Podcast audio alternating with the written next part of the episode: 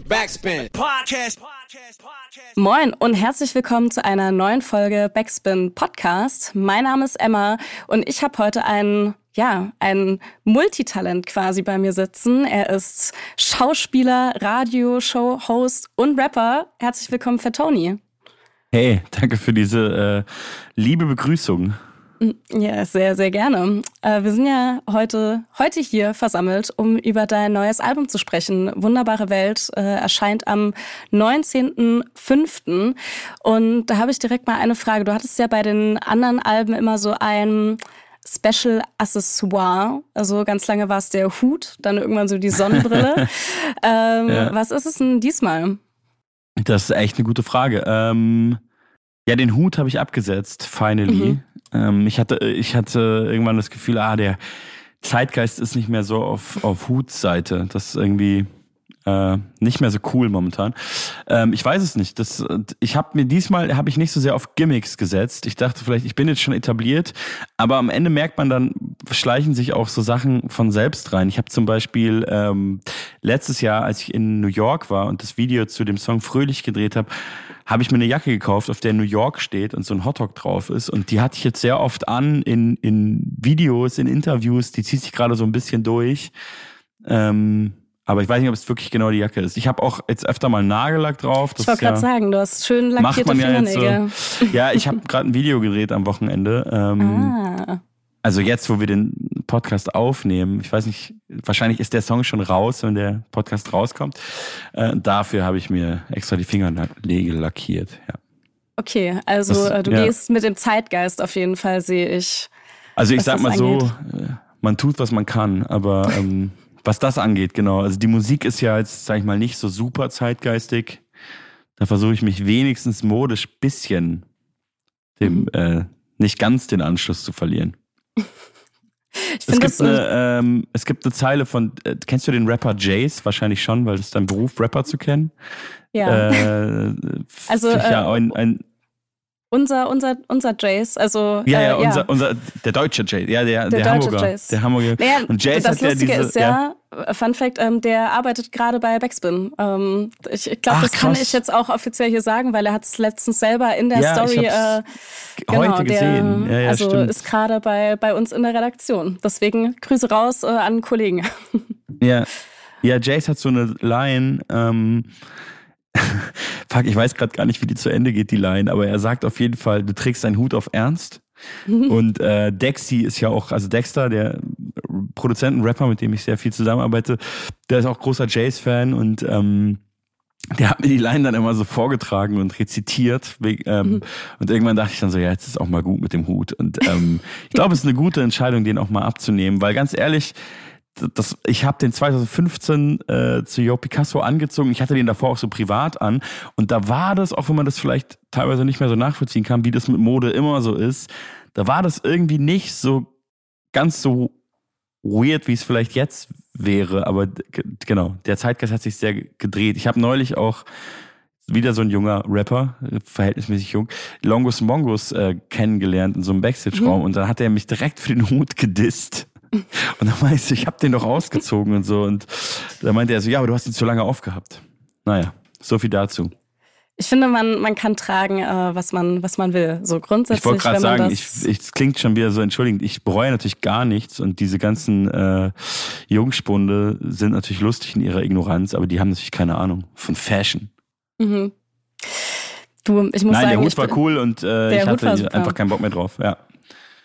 Stellst du mir auch ein bisschen. Irgendwann ziehe ich ihn wieder, irgendwann hole ich ihn wieder raus. Und dann mhm. drehe ich so einen Trailer, wie ich so den verstaubten Hut wieder aus dem Schrank hole. Und dann ist das große Comeback. Ein kompletter Song nur über den Hut dann, dann auch bitte. Mit Udo Lindenberg und Jan Delay Feature. Ja, das wäre super. Ja. ja. aber es hat sich generell so ein bisschen was geändert, was ich jetzt äh, auch festgestellt habe auf deinem neuen Album. Ähm, und zwar sind einige Features drauf. Also bei den anderen Album, äh, Alben, gerade Jo Picasso oder Andorra, warst du ja schon sehr äh, limitiert, was so Feature-Gäste angeht. Das waren ja dann meistens nur so ein, zwei. Diesmal ja. ist da auf jeden Fall eine, eine ganze Liste dabei. Wie, wie kommt es, dass du da gesagt hast, so ja, okay. Äh, das war äh, voll bewusst. Ich habe halt bei den, also das hast du ganz richtig, äh, recherchiert oder äh, kombiniert.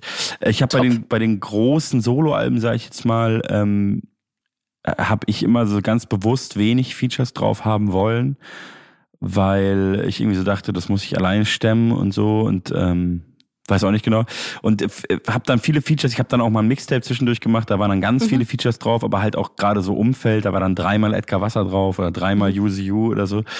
Ähm, genau, und bei der Platte wollte ich das ganz bewusst, weil ich habe sehr viele Platten die letzten Jahre gehört, ähm, wo ganz viele Features drauf waren und wo ich das aber nicht als random empfunden habe. Ich habe das oft, ähm, wenn viele Features auf Platten waren, gerade so mhm. im Deutschrap fand ich das oft so ein bisschen willkürlich und zu viel und ein bisschen random und so und auch so, manchmal auch so lieblos, dass man manchmal so den Eindruck bekommt, der eigentliche Artist war zu faul oder der hatte nicht genug zu sagen und dann hat man einfach einen halben Song jemandem geschickt kann aber bei dieser Platte sagen, auf jeden Fall, dass es definitiv nicht weniger Arbeit ist, viele Features zu haben, sondern schon eher mehr Arbeit, muss ich sagen. Also vor allem, wenn du natürlich richtig hochkarätige, geile KünstlerInnen auf dem Album willst, dann musst du da ja auch dafür sorgen, dass die am Start sind und ähm, das, das ist manchmal, also es kann dauern und so. Da muss man mhm. geduldig sein. Deswegen war das jetzt nicht so, dass mir wenig eingefallen ist und ich deswegen mehr andere Leute drauf wollte, sondern ich wollte irgendwie eine Platte machen, wo dann irgendwie verschiedene Stimmen reinkommen. Und so. ich, also ganz konkret, ich habe äh, viel Chance the Rapper gehört die letzten Jahre und der hat irgendwie Alben, der hat mehrere Alben, da ist fast jeder Song ein Feature und es hat mich irgendwie voll geflasht und inspiriert, weil ich das an keiner Stelle überflüssig fand. Oder auch Tyler hat das auch viel irgendwie. Du hast auch auf Instagram gesagt, dass du äh, auf dem Album so ein paar Traumfeatures äh, dir so ein bisschen erfüllt hast. Äh, was, wen genau meintest du denn damit? ich muss mir mal selber überlegen, wer alles drauf ist. So viele Leute sind es ja auch wieder nicht. Aber ähm, naja, also Max Herre liegt natürlich auf der Hand, weil ich natürlich mit, mit seiner Musik extrem aufgewachsen bin. Und das ist jetzt nicht der erste gemeinsame Song. Er hatte mich ja schon mal gefragt für den Song Dunkles Kapitel, aber ähm, dass er auf meinem Album ist und auch wie er da drauf ist, also auch zu dem, mit dem Thema vom Song, das Thema vom Song zieht sich durchs ganze Album, so ein bisschen die eigene Jugend reflektieren. Und ähm, er zitiert auf dem Song noch einen anderen Song vom, vom meinem Album mhm. ähm, in seiner Strophe. Und ich finde seine Strophe ist einfach so eine 10 von 10 und äh, das hat mich sehr glücklich gemacht, dass ich die bekommen habe, wo ich dachte, krass, ich habe so eine richtig krasse Max Herre Strophe auf meinem Album. Ähm, wo er einfach wieder so richtig geil rappt, irgendwie, so wie, so wie halt in meiner Jugend. So, er war schon einer der Helden für mich. Ähm, und das, das Gleiche trifft natürlich auf Deichkind auf eine andere Art auch zu. Und klar, Danger Dan ist natürlich ein, jetzt also in meinem Alter und ein langjähriger Weggefährte, aber trotzdem wollte ich einen Song mit ihm, wo er, wo er klassisch ähm, wo er klassisch seinen schönen Gesang auspackt, schon immer mal machen, weil die Songs, die wir in der Vergangenheit gemacht haben, da habt er gerappt und ich gerappt. Und mhm. ähm, ich wollte immer eine Danger Dan Hook, auch schon vor seinem Klavieralbum. Und jetzt hat es endlich geklappt. Und Tristan Brusch bin ich natürlich auch ein, ein Riesenfan. Und Mola ähm, bin ich auch ein Riesenfan. Und äh, sonst ist eh keiner mehr drauf, oder? Also Roger Reckless äh, ist noch genau. auf dem genau. Song mit Deichkind. Ja. Den habe ich jetzt nicht explizit genannt, weil er irgendwie auch bei Deichkind ist, aber ähm, mhm. Äh, genau, Roger Reckless ist auch ein langjähriger Weggefährte, äh, kommt ja auch aus München, so wie ich ursprünglich. Und wir waren schon 2007 das erste Mal zusammen auf, auf Natur, weil wir damals beim gleichen Label waren. Also lange her. Ich habe gerade an deinem Blick gemerkt, wie du so dachtest, da war ich vier oder so. Ähm, Nicht ganz, äh, äh sieben, ja, aber. Ja, ja, ja. Ähm, so ist es, äh, genau. Und ja, das ähm, ich habe mir noch ein paar Wünsche offen gehalten für, für mhm. zukünftige Alben, aber ähm, da sind auf jeden Fall einige tolle Leute drauf. Da bin ich mhm. sehr froh. Magst du die Wünsche schon verraten, was du dir sonst noch so wünschen würdest, oder bleibt es geheim? Ach so, ähm, es gibt es gibt immer mal wieder Künstler, wo ich dann so denke, boah, das wäre cool, und dann verliert man es auch wieder aus den Augen. Ähm, mhm. Generell ist es jetzt schon eine Platte geworden, das ist mir auch sehr bewusst, wo wenig äh, Frauen drauf sind oder we das, ja, also äh, nur eine Frau, also mhm. Mola. Ähm, das war, hatte ich eigentlich anders geplant, hat sich dann irgendwie nicht ergeben. Ähm, ich bin auf jeden Fall ein Riesenfan von äh, Sophie Hunger, mhm. Sängerin. Äh, das wäre für mich auf jeden Fall zum Beispiel ein so ein Traumfeature. Mal sehen, was die Zukunft bringt. Ich kenne sie gar nicht, aber es gibt ganz viel gemeinsame. Äh, die hat einen Song mit Mine, einen Song mit Max Herre, also viele, viele gemeinsame Leute im Umfeld. Vielleicht Vielleicht traue ich mich irgendwann zu fragen. Frag doch einfach mal, es kostet ja nichts. Ja, voll. Ähm, das habe ich auch gemerkt die letzten Jahre. Voll. Ja. Was ist denn das für ein Gesang auf dem Titelsong Wunderbare Welt? Weil da ist ja kein, kein Feature angegeben. Wer, wer singt denn da die Hook? Ich liebe das, dass du das fragst. Das haben jetzt schon ein paar Leute gefragt. Also es bin einfach ich. Deswegen ist auch kein Wirklich? Feature angegeben. Ja, ja. ich, ich habe nämlich überlegt, so bist das du, aber dann, dann ja. ich so, aber es klingt so anders. Ähm, ja, ja. Ich, ich, weiß auch gar nicht warum. Also es ist ja nicht das erste Mal, dass man dich so, so ein bisschen singen hört. Aber irgendwie, ich, ich habe da heute wirklich noch so ein paar Mal richtig drauf geachtet und ja. Um, äh, halt auch mit dem Gedanken im Hinterkopf, bist das vielleicht einfach du? Und ich dachte mir so, hm, aber nee. aber doch. Ja, viele haben auch irgendwie gedacht, sei Tristan Brusch, aber der ist ja dann eben äh, danach. Eh, ja. direkt auf dem nächsten Song. Ja, genau. Und da ist er auch angegeben. Ja. Ähm, ich, ich hatte den auch gar nicht so im Kopf beim Machen. Ähm, aber klar, also nee, das bin ich und ich habe, glaube ich, früher nicht so viel gesungen und mich auch nicht so viel getraut oder, oder so viel einfach, hat sich nicht ergeben, dass ich so viel ausprobiert habe. Und der Song ist, ähm, also ich mag die Geschichte ziemlich gern, wie wir den gemacht haben. Ähm, der ist ja von Talkie produziert und von Dexy. Ähm, und Talkie lebt mittlerweile in Amsterdam. Mhm. Und der hat immer zu mir gesagt, komm nach Amsterdam und so, wir machen Session und so. Und dann habe ich das irgendwann gemacht. Das war Dezember 2000. 21, Amsterdam im harten Lockdown ähm, und wir in so einem Airbnb, das war irgendwie abgefahren, so Winter in Amsterdam und alles irgendwie immer ab 17 Uhr war alles zu. Ah, krass. Also, ah, das war noch diese Amsterdam Zeit, ist ja, ja, eigentlich so eine krasse Partystadt. Ja, da mhm. war irgendwie so hohe Zahlen gerade in Amsterdam. Es war noch nicht mal klar, als ich irgendwie das Airbnb gebucht habe, aber als ich, aber es war eigentlich ganz gut, weil ich dann nicht abgelenkt, ich hatte kein FOMO in Amsterdam, weil ich liebe auch Amsterdam und dachte ich so, man kann nicht mal essen gehen, also wir werden einfach mhm. da drin sitzen und Musik machen. Und das war aber halt so ein normales Airbnb in so einer Wohngegend. Und dann war es auch immer so klar, alle sind zu Hause, es ist gerade so gediegen, es ist Dezember, es ist Lockdown. Da konnten wir nicht so laut sein. Und ich habe ähm, da immer so im Sitzen an so einem Tisch aufgenommen, auch mit so einem Stehmikrofon, mit so einem Tischmikrofon. Mhm. Und ähm, ich habe dann eigentlich alles, was wir da gemacht haben, was zumindest rausgekommen ist, habe ich danach auch nochmal aufgenommen, bis auf diesen Refrain von Wunderbare Welt, den ich da so im Sitzen, so wie ich jetzt hier sitze, so ähm, so aufgenommen habe. Im Sitzen so mhm. mit dem Wissen, man darf nicht so laut sein, habe ich da so so viel passiert irgendwie so mhm. eingesungen und ähm, ich war dann bei Dexter in Stuttgart und dann haben wir es auch nochmal so angehört und waren so, hey, wir probieren es gar nicht. Also mhm. wir, ich habe es dann auch schon mal so irgendwie so halb probiert, aber dann war es so, nee, wir nehmen den Take genauso wie der ist, weil der ist nicht reproduzierbar. Und ähm, das, das ich, immer wenn ich das höre selber, muss ich sofort an dieses Airbnb denken. Mhm. Genau, da gibt es noch einen anderen Song, König der Zweifler vom Album. Der ist ja auch vom, finde ich, vom ganzen Song her, von wie ich da so in Anführungsstrichen rappe, das ist ja fast schon gesprochen, ist der halt auch, das ist auch in diesem Airbnb aufgenommen. Und das habe ich dann auch so gelassen, weil ich so dachte, der Vibe ist so special. Mhm. Ich kann das gar nicht im Stehen in einem richtigen Studio so äh, soft oder so intim aufnehmen. Mhm. Ja. Ja, ist ja generell schon so ein, so ein bisschen so ein Vibe, der sich bei dir äh, dadurch das Album zieht. Ähm, du hast dir ja auch generell so ein Konzept ausgedacht, äh, oder? Ja, doch, kann man glaube ich ja schon sagen, mit diesen ganzen ähm, Filmbildern. Äh, also gerade das Video für Wunderbare Welt sieht man ja ganz viel verschiedene Ausschnitte aus Filmen. Ähm, es gibt zu den Singles ja auch diese Filmplakate. Ähm, ja. Warum? Wie bist du darauf gekommen?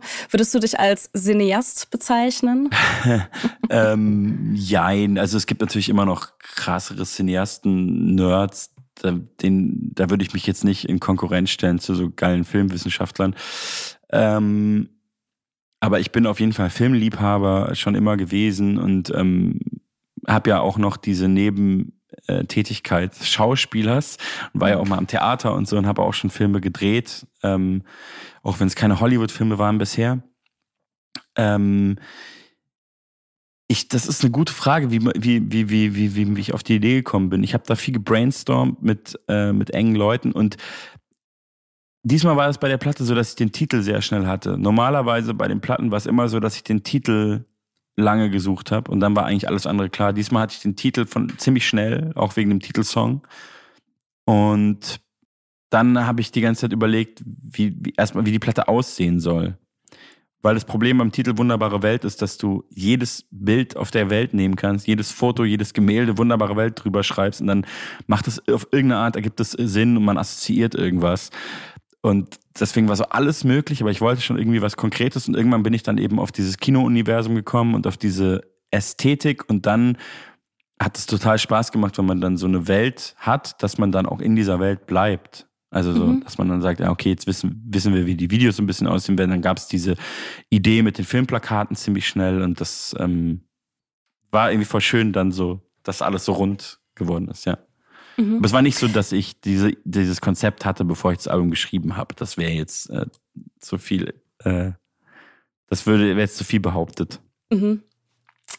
Aber äh, find, fand ich auf jeden Fall eine, eine relativ schöne Idee. Du hast ja ähm, da auch den einen Song, äh, der jetzt gar nicht aus einem Film äh, kommt, sondern aus einer Kinderserie. Und zwar äh, Fröhlich. Ja. Ich muss sagen, ich habe mich, ich habe mich so drüber gefreut. Ich habe das das erste Mal auf ähm, auf Twitter gesehen bei dir und ich habe vor einem Jahr war das, glaube ich, ähm, äh, Alfred Jodokus Quack die Serie äh, einmal durchgeschaut auf YouTube ähm, in so einer Phase. Ich habe immer mal so Phasen, wo ich mir mir Kinderserien anschaue, weil das einfach so nostalgisch und einfach so eine schöne und äh, gemütliche Welt irgendwie alles ist. Ähm, wie bist du drauf gekommen, diesen Song äh, zu samplen? Äh, Finde ich ja. erstmal voll schön, dass du das sagst, weil viele Leute haben das, also, das heißt, du bist auch nicht damit aufgewachsen, oder? Weil du zu ähm, jung bist, nehme ich an. Also es lief nicht im Fernsehen, als du klein warst, oder? Doch, so ab und zu yeah. Folgen. Also ich, ich habe ein paar Folgen auf jeden Fall gesehen, als ich klein war. Und ich hatte diese Serie aber komplett vergessen gehabt. Ja, sowas ähm, kenne ich auch, ich, ja. ja. Und dann habe ich, glaube ich, von, ich glaube, das war sogar von Puls, wenn ich mich nicht yeah. täusche, einen Artikel gesehen über so Kinderserien, die man sich auch als erwachsene Person. Ja, das ist auf jeden Fall so eine Serie, ja. Ja, genau. Und, und ja. Da, dadurch äh, habe ich die dann nochmal am Stück eben durchgeschaut. Also den Artikel habe ich damals nicht gelesen, aber das war random. Also ich glaube, diese Serie hat mich dann doch oder unterbewusst mehr geprägt, als ich gedacht habe, weil als ich Kind war, war die super aktuell und lief halt und ich habe diesen Ohrwurm einfach mhm. nie vergessen oder ich kam da nie drüber hinweg. Ich hatte immer mal wieder aus dem Nichts diesen Ohrwurm. Mhm. Und ich bin ähm, aufgewacht ähm, nach einem Festivalkonzert, ähm, Stadt um der Meer Festival dieses Festival von OK Kid und mhm. ich bin im Hotelzimmer aufgewacht, hatte den Ohrwurm und ich wusste, ich fahre nach Stuttgart zu Dexter und wir machen Musik. Und das war dann so die, die Idee, die ich mitgebracht hatte. Und ich fand das so lustig, weil ja, weil ja Hip-Hop generell schon immer äh, Hits gesampelt hat, die 20 Jahre alt waren oder so. Und gerade ja auch diese Phase war, wo, ähm, wo alle Deutschrapper das so, so ganz, ich sag mal, ganz aufdringlich äh, gemacht haben, dass es immer so Songs, die genau 20 Jahre alt sind. Der Song ist jetzt auch schon deutlich älter, aber ich dachte so, das ist jetzt so meine Art, vielleicht mit so einem Kindheitsohrwurm, die, den jetzt äh, back zu bringen. Aber ich war dann doch relativ überrascht, wie viele Leute so gesagt haben, boah, die Serie habe ich, das habe ich als Kind schon gehasst und so. Also viele Leute Was? fand ich dann auch lustig, weil ich das so dachte, ah, krass polarisiert voll, das macht ja auch Spaß. Aber ich hatte so eher gedacht, dass alle das so empfinden wie du, dass sie so voll äh, die Glücksmomente haben, wenn, wenn der Beat droppt, ähm, wenn dieses Sample kommt. Aber viele waren auch so, oh nein, ich habe den Song immer gehasst, aber ich bin gespannt. Ich spiele ihn auch live und ich glaube, ich glaube, es wird ein ganz geiler Moment. Ah, ich glaube, live wird das super. Aber ich, ich wollte dich da auch mal fragen, äh, als ich die Serie dann nochmal angeschaut habe letztes Jahr hatte ich nämlich auch die ganze Zeit so diesen Ohrwurm von, von dem Titelsong. Und ich habe den dann aber ich, ich weiß ehrlich gesagt nicht so ganz, was dieser Titelsong einem sagen will. Also da gibt's so, so diese Zeile drin, äh, Plätscher, Plätscher, Feder, Wasser mag doch jeder, geh schon mal nach Haus, er kommt ein Tröpfchen später. Das, Gott, das, das hatte ich komplett verdrängt. Ja, ich. ich also das ist ja auch ein anderer Song, das ist der Titelsong, ja, ja. Der ja, Warum genau. bin ich so früh ist ja immer der Abspannsong gewesen. Stimmt, das ist der, Abs äh, stimmt, das ist der Abspannsong. Ja. Aber so genau äh, dieser Titelsong am Anfang. Müsste man Hermann van Feen fragen. Ich, ähm, okay. Ich habe mich ja wirklich auch erst mit Hermann von Feen, das ist der, der Schöpfer der Serie, der mhm. hat auch die Songs geschrieben, der ist ja eigentlich ein, ein, ein, ein Erwachsenenkünstler auch. Ich weiß nicht, ob mhm. du den so auf dem Schirm hattest, aber ich habe mich ja, mehr mit doch. dem erst auseinandergesetzt durch diesen, dadurch, dass ich das samplen wollte, weil ich das natürlich auch klären musste, das Sample. Und er hat mir das dann auch gestattet, zum Glück. Und ich habe dann aber mal so, so seine Alben auch richtig gehört. Der hat ja auf Deutsch auch Alben gemacht, so. Mhm. Ähm, also ist ja eigentlich Holländer und es gibt auch Alben von dem auf Holländisch und die gleichen Alben dann nochmal auf Deutsch und so. Das fand ah. ich auch ah. interessant. Und was ich krass finde, ist die Version von ihm, von dem Fröhlich-Song. Das ist eigentlich ein Lied von ihm. Und Mhm. ähm, das hat auch immer so, das hat auch, wenn das dann nicht diese Comic-Synchronstimme, was eine Frau war, glaube ich, lustigerweise, singt, Mhm. sondern er selber, dann hat es auch nochmal so eine andere ähm, Tiefe irgendwie. Er singt in dem Song auch so dieses so, ich war auch schon mal traurig, so abgrundtief traurig. Äh, ich Mhm. versuche gerade holländisch nachzumachen, klappt nicht so ganz. ähm, äh, vor allem, da gibt es eine Zeile, ich, die fand ich richtig krass. Da singt der, das ist nicht in der Kinderversion, da singt der, ähm, bald bin ich nicht mehr fröhlich, so fröhlich, so fröhlich, dann bin ich nie mehr fröhlich, dann bin ich tot, normal. Boah. singt das einfach. Auch so Okay. normal. Also, Normal. Das ist da halt einfach drin und ich denkst so, ja, stimmt auch, ja klar. Voll. Äh, Ich, ich fand sowieso schon immer auch die Kinderversion irgendwie so trotzdem auch relativ deprimierend mit diesem, ähm, ich war schon öfters traurig, äh, so abgrundtief traurig, das irgendwie so in so einen Kindersong äh, reinzupacken, fand ich Ja, auch voll. krass. So. Ja, ja, voll. Ja, die Serie ist ja auch, ähm, ich habe die zwar jetzt nicht mehr geguckt, ich wollte es eigentlich mal machen. Ich habe die DVD gekauft, um das zu samplen, aber ich habe keinen DVD-Player. Ah. Aber vielleicht gucke ich mir auch einfach auf YouTube an. Ich wollte gerade sagen, gibt's auf Ähm, YouTube, ja. ja. Große Empfehlung. Da gibt's ja auch so eine Hitler-Figur zum Beispiel. Also Ja. das habe ich zumindest auch so eine, halb noch in Erinnerung. Das ist ja schon für Kinder, aber halt schon auch, es hat schon so krasse Ebenen. Dieser Mhm. Hitler-Rabe und so.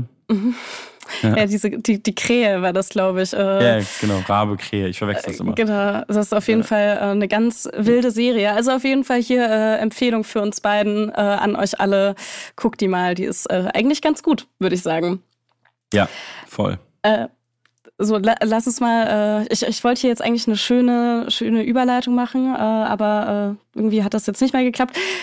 Lass uns über deinen Song äh, Alle ziehen reden. Ich Ja. muss nämlich sagen, ich war ein bisschen verwirrt. Ich habe mir ja zu dieser Interviewvorbereitung, äh, schaue ich mir eigentlich immer so alle anderen Interviews an, die es von der Person gibt vorher. Das habe ich bei dir nicht geschafft, weil ich glaube, ich hätte zwei Wochen lang Interviews durchbingen müssen. Ähm, aber so ein paar habe ich mir auf jeden Fall vorher angeschaut. Ja, Und die großen Backspin-Interviews natürlich. Genau, äh, die und äh, vom hier Edgar Einfühlsam, der ja auch hier bei mir aus der, aus der Ecke kommt. Ja, Bei lustig, ich habe nämlich gerade eben, bevor wir, deswegen bin ich zu spät, weil Edgar Einfühlsam Ah, so lange geredet. Aha. Nein, Spaß. Ich hatte, ich, ich war schuld, ich hatte technische Probleme anfangs, aber ich wollte ihn dann auch nicht abwürgen. Aber es war auch gerade ein super Interview. Ist ein ah, guter nice. Ja, ja, auf jeden. Ähm, ja, das haben wir auf jeden Fall angeschaut und du hattest da eigentlich erzählt ähm, in dem letzten Interview, ich glaube, das war nach dem äh, Album von Dion und Edgar Wasser, dass du zwar übers Koksen redest, aber da selber gar nicht so so drin bist und das irgendwie so ein paar Mal gemacht hast und das auch schon vor lange her wa- war. Aber als ich die Single gehört habe, dachte ich mir so, aber irgendwie klingt das nicht so. Das klingt so wie als Typ. Habe ich das gesagt bei Edgar Einfühlsam? Ja. ja, ja. Aber das ist aber, ich muss dazu sagen, dass ähm, als ich das im Edgar Wasser Interview gesagt habe, war das, also der, alle ziehen habe ich angefangen zu schreiben im Januar 2000, nee, warte mal, doch im Januar 2020, kurz vor der Pandemie. Mhm. Und ähm, da habe ich die erste Strophe geschrieben. Und da war Mhm. das sozusagen relativ aktueller Lifestyle. Und als Okay. ich dann das Album mit Edgar rausgebracht habe und das Edgar einfühlsam Interview geführt habe, äh, gegeben habe, da war das schon quasi Vergangenheit. Und erst so jetzt im letzten Jahr habe ich den Song dann zu Ende geschrieben. So ist es manchmal bei mir. Also es war wirklich so zwei Jahre zwischen der ersten und der zweiten Strophe. Ich fand die Strophe immer krass und so, auch so äh, technisch und so, wusste immer, ich will das fertig machen, wusste aber nie wie und dann hatte ich mit dem Abstand irgendwie genug Abstand. Aber ähm, ja, also ich habe das schon mal gemacht. ähm, Okay. und genau, deswegen waren da eben auch schon so Zeilen auf dem Delirium-Album mit Edgar Wasser drauf. Mhm. Hm, weiß ich nicht, aber ich sag ja in dem Song selbst, ist, äh, dass es eine Phase war. So. Mhm. Ja. Aber also ich beobachte das halt äh, schon auch ultra krass so in dieser Rap-Szene und der Musikszene. Das ist ja auch, glaube ich, kein, kein Geheimnis, dass da einfach sowieso viele Drogen konsumiert werden, aber halt ähm, auch einfach viel Koks und, und Speed. Glaubst du, das ist ein, ist ein Phänomen so von der, von der Rap-Bubble, in der wir drin sind, oder ist das einfach grundsätzlich gerade so ein, so ein Phänomen? Ich glaube nicht, dass es eine Rap-Sache ist. Ich glaube, es ist auf jeden Fall grundsätzlich eine Sache, ehrlich gesagt. Also, Ja, glaube ich, auf jeden Fall. Also es ist mega in und gerade in Berlin, aber ich, also in Berlin ist es hat mit Rap gar nichts zu tun. Es mhm. hat auch damit zu tun, aber es ist halt. Da gab es gerade so einen Artikel in der Berliner Zeitung dazu. Ähm, das wurde auch eingeleitet mit so, ähm, dass es eigentlich niemanden mehr wundert in Berlin in einer normalen Kiezkneipe, dass man auf Klo geht und da koksen Leute. Das ist halt schon auch in Berlin so. Also man geht halt mhm. in einer normalen Kneipe aufs Toilette und da werden halt Drogen genommen. Das war schon mal nicht so, glaube ich, und das ist jetzt auf jeden Fall momentan schon so. Und ich glaube, es ist auch nicht nur Berlin, sondern mhm. viele Städte, aber in Berlin ist es besonders krass. Und ich glaube auf jeden Fall nicht mal, dass das so Künstlerkreise nur sind, weil da, glaube ich, ist es eh überall, aber gerade so auch so halt generell so Feierkreise. Mhm. Ähm, aber ich bin mir ziemlich sicher, dass es auch so in der Businesswelt und so auch voll, voll gang und gäbe ist mittlerweile. Und auch wahrscheinlich sogar in der Politik. Es war auch ein Klischee, aber ich kann mir schon vorstellen, dass es überall irgendwie ist. Mhm. Ich glaube, da wurde ja vor kurzem auch so ein Artikel mal äh, rausgebracht, wo es um ähm, den Anteil von Kokain irgendwie im Grundwasser in verschiedenen Städten äh, ging. Ja. Und ich glaube, da, da war Berlin auf jeden Fall auch relativ weit oben. Äh, ich glaube, ja. München aber auch, wenn ich mich recht erinnere. Ähm, das weiß ich jetzt gerade nicht, aber ich hatte, ich meine auch, mich an sowas zu erinnern. Das wurde auf jeden Fall schon öfter erzählt. Ich glaube, mhm. Frankfurt auch und so, aber es wundert mich auch nicht. Also München, da habe ich das nie so mitbekommen. Ich komme ja eigentlich aus München, aber natürlich gibt es da auch. Also mhm. hat schon Falco ich, drüber gesungen und gerappt. Stimmt. Munich Girls heißt der Song, äh, kann ich nur empfehlen. Ja, ich, ich fand das halt ähm, auch einfach sehr krass. Also wie gesagt, ich bin ja noch ein bisschen, bisschen jünger und äh, ich weiß noch so früher als Kind oder als Jugendliche wurde, wurden einem Drogen generell immer so als, das ist was, äh, was ganz Schlimmes und so, so Leute nehmen Drogen und sind dann komplett abgefuckt und so. Und dann, als man älter geworden ist und so und selber Drogen genommen hat. nee, ich, ich wollte gerade ähm, sagen, ich, ich kann stolz von mir behaupten, ich habe noch nie äh, irgendwas gezogen. Das sage ich nicht nur, weil meine Mutter diesen Podcast anhört, äh, sondern äh, ich sage das auch ganz nee, ehrlich. Das ist auch nicht notwendig, das ist auch überflüssiger Quatsch. Mhm. Äh, ich nee. dachte halt, es liegt so an, der, an dieser Künstlerbubble, aber. Ich äh, befürchte nicht, aber weiß ich nicht. Ich glaube, es machen viele Leute. Es gab auch mal eine ganze Spiegel-Cover-Story dazu. Da ging es auch darum, wie wie normalisiert das momentan ist. Mhm. Aber also wie lang ging denn bei dir diese Phase? Und ist das jetzt so eine Phase, wo du sagst, die ist äh, abgeschlossen? Ja, die ist auf jeden Fall abgeschlossen und die ging auch nicht so lang, also ein paar Monate. Mhm. Äh, ja. also es, äh, okay. manchmal muss man ja auch äh, einen Song, äh, damit ein Song geil ist, irgendwie ähm, die Lupe auf gewisse Momente legen, damit es irgendwie äh, sich mehr rauskristallisiert. Weißt du, wie ich meine? Also, ja. Sonst ist es ja irgendwie auch, wenn, also wenn, wenn man da nicht. Also ich habe das vielleicht auch selbst so empfunden, aber ich war jetzt nie so, ich war jetzt nie so krass abgefuckt oder so mhm. auf dem Weg zum Junkie oder so. Mhm. Lustig, ja, dass ich, ich mir gerade, während ich das gesagt habe, an der Nase gekratzt habe. Das wirkt dann so. Also ja. gerade noch, äh, ähm, ja, also ich glaube, bei vielen ist halt auch einfach so ein bisschen äh, irgendwie mit Stress umgehen und deswegen dachte ich halt auch immer so, es ist wahrscheinlich schon so ein, so ein Künstlerding. Ähm, bei dir war es ja jetzt auch so, dass du, du hattest ja jetzt eine relativ lange Pause auch zwischen ähm, Andorra und dem jetzigen Album. Gut, da kam noch das Delirium-Album dazwischen. Ja.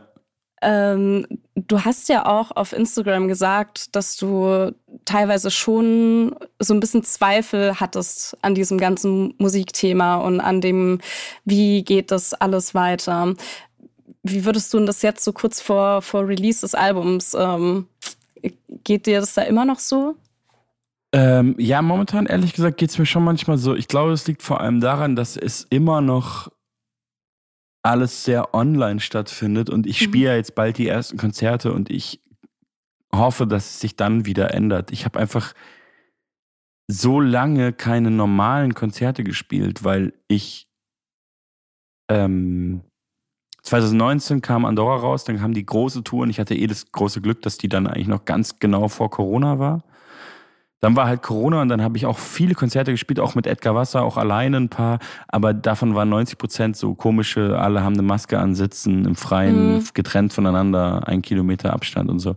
Ähm, und das war irgendwie alles, nicht so, nicht so geil wie früher und ähm, ich glaube, es hat ganz viel damit zu tun bei mir. Also so Internet gibt mir nicht so viel und irgendwelche Zahlen angucken bei Streamingdiensten gibt mir gar nichts und ich finde es selbst mit den, also das hat ja alles Vor- und Nachteile, aber ich finde es zum Beispiel auch voll schade, dass es jetzt mit Interviews so ist. Ich verstehe das total, dass das eine dieser Punkte ist, äh, wo man nach der Pandemie sagt, funktioniert ja super mit Zoom ähm, mhm. und Skype und so. Aber eigentlich finde ich es voll schade, weil das fand ich eigentlich immer cool auch so an diesem Beruf und dem Lifestyle, dass man so rumfährt, die Leute immer wieder trifft und so und ähm, neue Leute kennenlernt, wie wir uns jetzt kennenlernen. Und in eine andere Stadt vielleicht auch mal fährt. Klar hat es mit Ausgaben auch dann zu tun, aber das fand ich auch was Cooles an, an dem Job. Und jetzt sitze ich halt den ganzen Tag an mhm. meinem Schreibtisch vorm Rechner und spreche in meinen Bildschirm rein. Das ist schon cool. Aber dieses ganze Online-Ding ist schon äh, auf Dauer nicht mein Ding. Und ich glaube auch generell nicht, nicht so geil.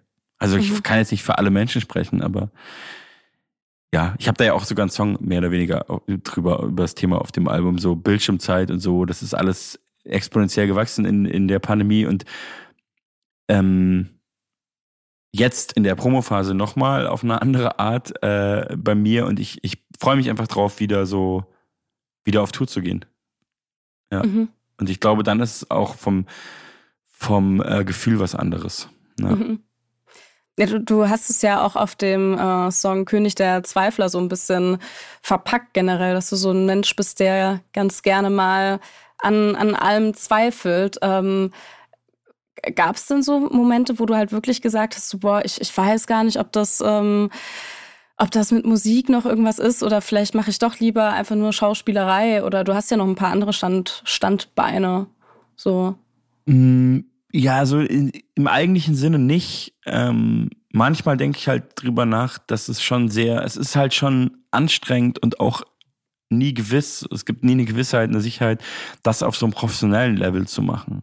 So, das mhm. ist schon, das fordert schon relativ viel irgendwie ab und es ist auch, mh, mm, wenn man so in meiner Liga spielt, die ja eh schon relativ, also wenn du es jetzt vergleichst mit allen Leuten, die Musiker sind oder sein wollen, schon relativ weit oben ist, so, es ist trotzdem, ähm, bleibt irgendwie so ein Hassel, aber es ist trotzdem voll geil und ich äh, lebe auch gut genug davon, als dass ich jetzt sage, ich höre auf oder so. Aber man weiß halt nie, wie sich entwickelt. Das ist halt auch ein, ein ungewisses Business so. Mhm. ja. Aber ich glaube, ich, es macht auch viel zu viel Spaß und ich will mich halt auch, ich will nie aufhören, Musik zu machen. Mhm. So, was ich mich da halt immer so ein bisschen frage, also gar nicht mal nur bei dir, sondern auch so bei, bei mir, das sind alles so Jobs, die so, ja, irgendwie keine so, so richtig gute Zukunft oder keine sichere Zukunft einem geben. Ähm, und manchmal denke ich mir so, hey, es wäre viel einfacher gewesen, hättest du einfach so eine, so eine richtig Standard-Ausbildung gemacht und hättest jetzt so, so, so einen Job, wo einfach ganz safe ist. Ähm, aber also bei aber dir Was ist denn ein ganz safer Job? Ja, ich weiß nicht, irgendwie so. Ja. Lehrer. Ich, ja, ich träume immer so ein bisschen irgendwie noch so eine Tischlerausbildung zu machen, aber das funktioniert überhaupt nicht, weil ich habe zwei linke Hände und ähm, ja. ich aber das ist auch ein bisschen, Fall, das ist auch ein bisschen der Klassiker, was du gerade sagst. Da, ja, ja, also das, das sagen so viele Leute aus ähm, Medienbereich oder so Künstler. Ich kenne so viele KünstlerInnen, die auch sagen, so, ja, ich würde eigentlich das, aber ich fühle voll, was du sagst. Also ich weiß, was du meinst. Und ähm, künstliche Intelligenz macht es alles nicht besser, aber ich versuche nicht so viel drüber nachzudenken, weil wo, wo, wo soll das hinführen? Ich weiß es nicht. Man mhm. hat ja eh keinen Einfluss drauf. Also man wird sehen, was passiert und dann mal gucken. Mhm. Ja, ja, aber du äh, hast ja auch auf dem Album so ein bisschen so einen Song, der über quasi so normale Jobs so ein bisschen das äh, runterbricht auf dieses ganze Hamsterrad und ähm, dass man quasi morgens aufsteht, zur Arbeit geht, dann irgendwie einkaufen geht, Sport macht, wieder einschläft und das gleiche dann jeden Tag von vorne bis, bis zur Rente. Ähm, ist das auch so ein Grund, warum du sagen würdest, okay, sowas kommt gar nicht für mich in Frage, weil du irgendwie keinen Bock hast auf sowas? Also ich habe mein, äh, also ich habe ja die Hälfte meines Lebens äh, irgendwie auch so gesucht oder rumgehasselt oder irgendwelche anderen Sachen gemacht. Und mhm. da geht's ja auch in einem anderen Song auf dem Album drüber, auf, in dem letzten Song mit dem Taxi in die Therapie. Mhm. Ähm, und ich will mich auch überhaupt nicht erheben über so hm, Leute, die normale Jobs machen und, und hart arbeiten gehen. Also da geht's mir eher um dieses Gefühl, dass man auch oft Leute trifft, die die auch immer sagen, die eigentlich, die eigentlich, das haben ja auch ganz viele Leute einfach nicht, was ja auch gar nicht schlimm ist. Aber viele, manche Leute haben ja eigentlich so einen geheimen Traum oder so eine Passion, aber trauen sich nicht. Ähm, da geht's auch bisschen drum, dass man einfach immer wartet mit irgendwas, was man eigentlich machen will und mhm. nie richtig anfängt. Das kenne ich auch von mir. Das kann man auch übertragen auf andere Sachen wie, äh, ich wollte schon immer mal noch das und das Instrument lernen oder die und die Sprache und nie, nie damit anfängt. Ähm, also ich will auf jeden Fall, es ist kein Appell an alle Leute, ihren Job zu kündigen oder so. Oder, also es ist nicht ganz so schlecht. eins zu eins gemeint. Nee, ja, vielleicht gibt es dann endlich Revolution. Ähm, hm. Ähm, ja, nee, und ich, ich muss auch sagen, gerade als freiberuflicher Künstler, gerade so jetzt kurz nach der Pandemie, dass natürlich das, was man so Hamsterrad nennt und was in dem Song auch natürlich so rauskommt, es hat ja auch alles, es hat ja auch Vorteile. Also so eine, so eine Tagesstruktur brauchen auch einfach viele Menschen und so Termine von außen und so. Und ich kann das auch schon nachvollziehen. Ähm, mhm. aber ein Job, der, den man hasst und der einen krank macht, sollte man vielleicht nicht für immer machen. Voll, das auf jeden Fall. Ja. Auf jeden Fall. Wir haben ja vorhin schon so ein bisschen über deine äh, Fashion-Entwicklung hier geredet. Ähm, man merkt aber zum Beispiel, finde ich generell, dass du so ein bisschen offenere Person geworden bist, beziehungsweise beschreibst du das auch auf deinem äh, Song Mein junges Ich, äh, wo du ja erzählst, dass du früher eher so ein bisschen so eingeschränkt warst, was so Musikgeschmack oder sowas angeht, dass du gesagt hast, okay, äh, was hören die jetzt hier für Britpop? Ähm, nur nur Hip-Hop ist das einzig wahre. Äh, ich schätze mal, das hat sich ein bisschen weiterentwickelt dann heute, oder? Ja, klar. Ähm, also da geht es ja wirklich konkret so um, um die Jugend, um mein mhm. jugendliches Ich. Und ähm, kann jetzt nicht für die Jugend von heute reden. Aber ich glaube, es gehört schon auch zur Jugend teilweise dazu, wird so, zu, zu, wenn man jung ist und gerade so junge Männer, so eine gewisse Ignoranz ist dann ja auch irgendwie auch ähm, auf eine Art, also bis zu einem gewissen Grad ja auch vertretbar und angebracht, finde ich gerade bei jungen Rappern und Rapperinnen äh, sieht man das auch, dass so eine krasse Ignoranz, wenn man jung ist, auch total lustig sein kann. Mhm. Aber wenn, also wenn ein 18-Jähriger manche Sachen sagt, sind die irgendwie funny, wenn der, wenn, wenn genau gleichen Sachen ein 44-jähriger Rapper sagt, sind die halt irgendwie eklig. Denkt mhm. man so, hä? Das finde ich, der Kontext ist voll wichtig. Ähm, bei mir geht's da aber, ging es da auch viel drum, dass ich ähm, über die Jahre und äh, ja fast Jahrzehnte muss ich leider sagen, über die Jahre irgendwie so, vor allem die letzten Jahre immer mehr gecheckt habe, dass ich immer so dachte, so meine Clique und ich wir waren alle so geile Links und so durch Hip-Hop eh so immer so antirassistisch, einfach durch die Hip-Hop-Sozialisation und immer so leicht Antifa sozialisiert, aber nie so mhm. wirklich in meiner Clique damals und habe über die über die Jahre gecheckt, dass wir halt in ganz anderen Sachen super intolerant waren und auch mhm. auch ähm, das, was man heute so toxisch männlich nennt, traf mhm. schon auch auf uns zu. Und wir waren jetzt nie krass. Es gab natürlich immer viel krassere Leute, die auch in, der, in den Bezügen viel schlimmer waren und die halt auch Straße waren. Wir waren die Straße.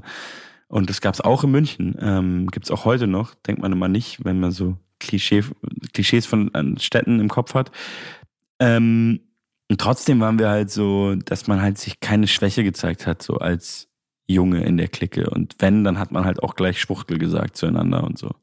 Mhm. Und das hat sich natürlich äh, entwickelt. Das, das sind so Sachen, das meine ich, wenn jetzt ein 38-Jähriger diese Worte benutzt, ähm, das ist ja einfach absolut lächerlich. Es ist heutzutage auch, wenn das ein 18-Jähriger macht, lächerlicher. Ähm, als, vielleicht ist es gar nicht lächerlicher als damals, war damals schon lächerlich. Aber der Zeitgeist war anders und die Leute haben es nicht gecheckt. Also und das meine ich auch. Also das habe ich über mhm. die letzten Jahre mehr reflektiert. Auch ganz viele Platten, die, die, wir, die ich damals schon gehört habe, auch Deutschrap damals schon, da war das alles noch mehr gang und gäbe, so eine Sprache zu verwenden. Auch wenn das immer noch nicht weg ist. Das denkt man natürlich auch in gewissen Bubbles und in Großstädten. Aber ähm, ich war letztes Jahr mal auf Tour im, im Hochsommer, äh, haben wir auch so ein paar Festivals gespielt und da bin ich, sind wir mal rausgefahren, es richtig heiß war und in irgendeinen so See gesprungen. Das war irgendwo so Baden-Württemberg, Grenze Bayern oder so. Und da waren auch so 18-jährige, so 18-jährige McFit-Jungs im See, die haben so Ball gespielt und die haben die ganze Zeit äh, diese Worte zueinander gesagt. Also schwul und also wenn, wenn jemand einen Ball nicht gefangen hat. Und da dachte ich so die ganze Zeit, krass das ist gar nicht vorbei. Man muss nur in die Provinz fahren und da ist es einfach klar. Mhm. Ja. Deswegen Voll. ist es jetzt auch nicht nur Zeitgeist, sondern auch erwachsen werden, so vielleicht. Mhm. Ja, du hast ja auch öfters in ähm, Interviews erzählt, dass du in deiner Jugend auch viel Graffiti gemacht hast. Und ähm, ja, jetzt, jetzt rappst du halt überwiegend, aber hast du irgendwie heute noch so eine Verbindung zu so richtig klassischen Hip-Hop also weißt du, was ich meine? Klar, rappst du, aber so du meinst diese. die vier Elemente. Genau. So die Hip-Hop-Kultur. Hip-Hop-Kultur. Äh, wenig. Also ich bin halt mit vielen Leuten eng, die da so richtig sozialisiert drin sind und die dafür auch immer noch Liebe haben. Aber also ich habe auch nicht viel Graffiti gemacht, weil ich war ähm, sehr, sehr, sehr schlecht immer. Aber ja, doch, ich habe schon auch viel getaggt und so. Ähm, aber nee, ich kenne, ich, also ich kenne Leute, die immer noch ein bisschen sprühen und, und, und Leute von früher, mit denen ich jetzt nicht so viel Kontakt habe, mit die, die sprühen heute immer noch so auf professionell, professionellerem Level, so wie ich Rapmusik mache jetzt. Ähm, aber so richtig viel damit zu tun, da würde ich jetzt schon ein bisschen lügen, wenn ich sage. Aber ich glaube, dass es so eine, so eine Sozialisation mit so einer Subkultur einen sowieso für immer prägt. Mhm. Also in der ganzen Art zu denken und ein Weltbild auch zu haben und so. Ähm, aber nee, ich hänge jetzt auch nicht so viel mit Breakern rum. Ich kenne auch eine Breakerin und einen Breaker, B-Boys und äh, B-Girls, aber ähm, es gibt ja auch einfach, ich glaube, wenn es das so geben würde in meinem Dunstkreis, würde ich da auch hingehen. Aber so richtige Hip-Hop-Jams wie früher gibt's ja in dem Sinne. Es gibt die Tape-Fabrik. Mhm. Einmal Shoutouts. im Jahr. Shoutouts an die Tape-Fabrik auf jeden Fall. Und da habe ich auch überlegt, ob ich dieses Jahr hinfahre. So, spiele ja. ich auch ein paar Freunde von mir. Dann würden ähm, wir uns da auch sehen. Das wäre schön. Ja, das ist aber, das, das äh, überlege ich mir noch still, heimlich. Aber ähm, ich werde da jetzt auf jeden Fall nicht auftreten, aber ähm, ich finde es auf jeden Fall cool, dass es das gibt und mhm. geht schon so, dass, so weit, dass ich da denke, oh, die Tapefabrik fahren wäre mal cool. Das wäre so wie früher irgendwie. Ja. Mhm. So ein bisschen als äh, Abschlussfrage. Ähm, kannst du noch einen Olli eigentlich? Äh, einen Olli kann ich, glaube ich, schon noch, aber der ist nicht hoch. Aber ich kann keinen Kickflip. Also ich kann echt einfach nur einen Olli, glaube ich. Okay, da müssen wir uns vielleicht ja. zum, zum nächsten Interview mal persönlich treffen und dann ähm, Game of Skate ähm, nur mit Ollies spielen. Weil das ist das Einzige, was ich vielleicht auch noch hinbekomme. Das, das wäre wär mal lustig dann auf jeden Fall. Ja, dann vielleicht bei der Tapefabrik. okay, Deal. Du, du bringst, bringst einfach Deck, du bringst ein Deck mit. Okay, kann ich machen. Ja, ja. ich bringe ich bring ein Deck mit und dann brechen wir uns da beide zusammen äh, die Beine. Ja. Perfekt. Super. Hauptsache nicht gegenseitig. ja. Äh, ich finde, das klingt nach einem sehr guten Plan. Und ja, äh, ich, ich würde sagen, bis dahin, ja, du gehst ja auf Tour, ne? Das ist so das, was bei dir als nächstes passiert. Genau, ich spiele jetzt äh, im Sommer so fünf Open Airs, die wunderbaren mhm. Weltpremieren. Mhm. Ähm, Berlin und Hamburg sind schon ausverkauft, aber in Dortmund äh, spiele ich noch und in Leipzig. Mann, wenn ich Profi wüsste ich jetzt die ähm, Daten auswendig. Ähm, war auf jeden Fall. Auf jeden Fall dafür gibt's noch Tickets. Ja. Äh, und in München spiele ich auch. Ähm, da ist es allerdings umsonst. Und das ist am 28.05., das weiß ich auswendig, ähm, weil, genau, das ist Pfingsten. In Leipzig spiele ich am 30.06. im Coney Island, da gibt's auch noch Tickets. Und in Dortmund spiele ich im Junkyard. Ähm, das müsste dann eigentlich, wann spiele ich denn da? Ähm, am 29.06 wie ich es einfach professionell gerade nebenbei rausgefunden habe. 29.06. in Dortmund. Genau, und dann spiele ich eine große Tour im, im Herbst und Winter, in überall. Ah, ähm, okay. Da komme ich definitiv in, in die Nähe von jedem. Genau.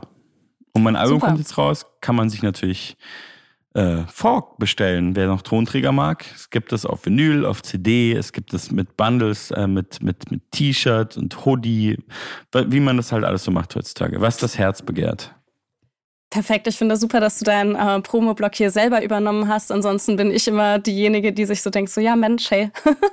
ja, ich habe auch gar nicht, bis du mal. die Tour nicht erwähnt hast, habe ich auch nicht mehr dran gedacht.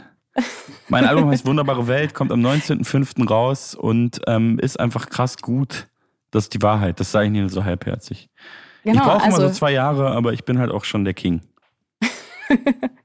Also hört euch das an, sobald das raus ist. Bis dahin könnt ihr ganz viel Singles hören und euch die Platte vorbestellen und äh, euch dieses Interview hier äh, on repeat anhören, einfach äh, die ganze Zeit. Und dann hören wir uns sehr bald wieder. Und es hat mich sehr gefreut, dass du hier warst. Ebenfalls, danke für die Einladung. Tschüss. Backspin. Podcast. Podcast. Podcast.